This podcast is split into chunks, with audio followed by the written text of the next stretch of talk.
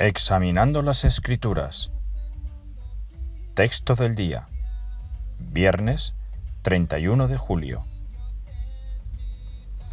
Jehová es el Espíritu, y donde está el Espíritu de Jehová, hay libertad. Segunda los Corintios 3:17. Para disfrutar y beneficiarnos de esa libertad, tenemos que volvernos a Jehová. Esto significa llegar a tener una amistad estrecha con Él.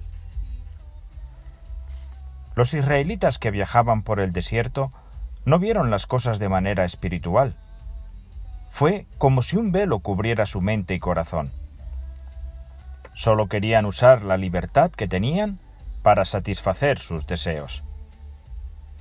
Sin embargo, la libertad que da el Espíritu de Jehová es mayor que la libertad física. El Espíritu de Jehová nos libera de la esclavitud al pecado y la muerte, así como la de la esclavitud a la religión falsa y sus costumbres. Esto es mucho más de lo que pueden lograr los hombres.